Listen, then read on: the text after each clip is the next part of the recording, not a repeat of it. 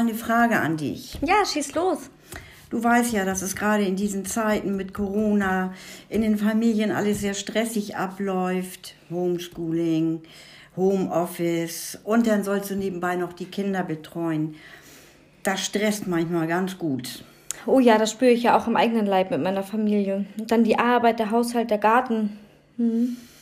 Eben, und da habe ich mir gedacht, du kannst mal euer neues Online-Konzept des IBZ vorstellen. Denn du bist ja eigentlich auch die Anleitung oder ja, die Anleiterin. Genau, ja, sehr gerne. Wir können viele Zuhörer gebrauchen. Es geht in erster Linie darum, die neuronalen Grundlagen des kindlichen Verhaltens zu verstehen. Wir werden das ganz simpel erklären, um dann auch äh, zu erörtern, warum die Kinder so reagieren, wie sie es tun. Und als oberstes Ziel natürlich werden wir Handlungsstrategien ähm, erklären, besprechen, wie man mit diesem unerwünschten Verhalten umgehen kann und wie man das in positives Verhalten umwandeln kann. Und wie man selber als Eltern dann auch versucht, möglichst entspannt zu bleiben im Alltag. Mhm. Gib mir doch mal ein Beispiel. Ja, gerne. Ähm, stell dir vor, deine Kinder zappeln die ganze Zeit beim Essen. Wie würdest du denn da reagieren? Ich würde ausrasten. Genau.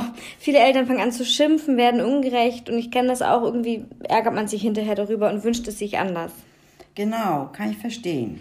Aber das sind die natürlichen Reaktionen.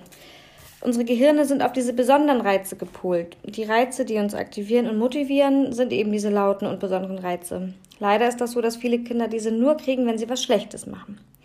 Es wäre ja um einiges effektiver, wenn man bei gutem Verhalten ausrastet. Also jetzt so ganz übertrieben dargestellt, das muss man mal versuchen, seine Kinder so extrem zu loben, wenn sie was richtig gut gemacht haben. Oder sie mal in den Arm nehmen oder ihnen sagen, dass sie das richtig toll gemacht haben, dass man stolz auf sie ist. Und vielleicht wiederholen sie dieses Verhalten dann irgendwann.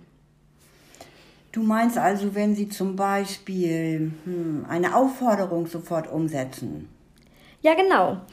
Genau, da kommt es dann aber auch noch darauf an, wie man diese wirkungsvollen Aufforderungen stellt, aber das wäre dann noch ein anderes Thema.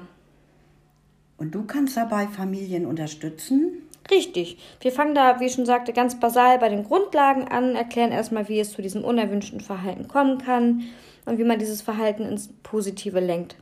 Und wie man als Eltern möglichst entspannt bleibt dabei. Dann erzähl mal, wie und wann das abläuft, was brauche ich, um dir zuzuhören. Du brauchst am Mittwoch, dem 6. Mai um 19 Uhr einen Computer mit Internet und 90 Minuten Zeit. Anmelden kannst du dich online mit einer E-Mail an seminare.mein-ibz.de. Ich freue mich auf viele Zuhörer. Okay, werde ich mir merken. Danke.